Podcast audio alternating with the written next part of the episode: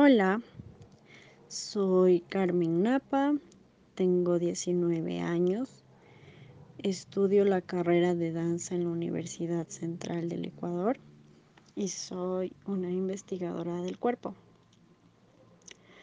Les voy a hablar en esta ocasión sobre mi manifiesto que se titula Los sentimientos en el cuerpo. Los sentimientos al momento de bailar influyen mucho en la expresividad del bailarín, pero ¿por qué muchas veces juegan una mala pasada al momento de bailar? Si bien es cierto, los sentimientos son estados de ánimo que pueden ser alegre, triste, desanimado, apasionado, etc. A pesar de que todas las personas no le afecta de la misma manera estos estados de ánimo. Por ejemplo, la primera vez haciendo una parada de manos. No a todas las personas le da el mismo temor de experimentar estas cosas nuevas.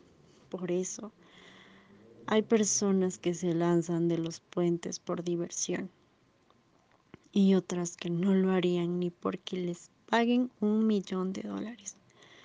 Pero yéndonos a la danza, al momento de hacer una representación, los sentimientos se adueñan y se envuelven en el cuerpo, haciendo de esta la mejor o la peor puesta en escena.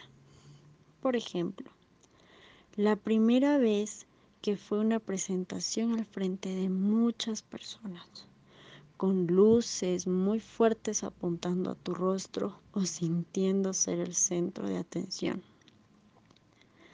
Pueda que en este momento el cuerpo tenga un nerviosismo y se quede en blanco, quieto, totalmente aterrorizado de ver tanta gente y que a su vez de cómo vayan a reaccionar. También se puede sentir mucha adrenalina, alegría, euforia, que al momento de bailar y de tanto disfrutar ocasiona el olvidarse totalmente de la coreografía.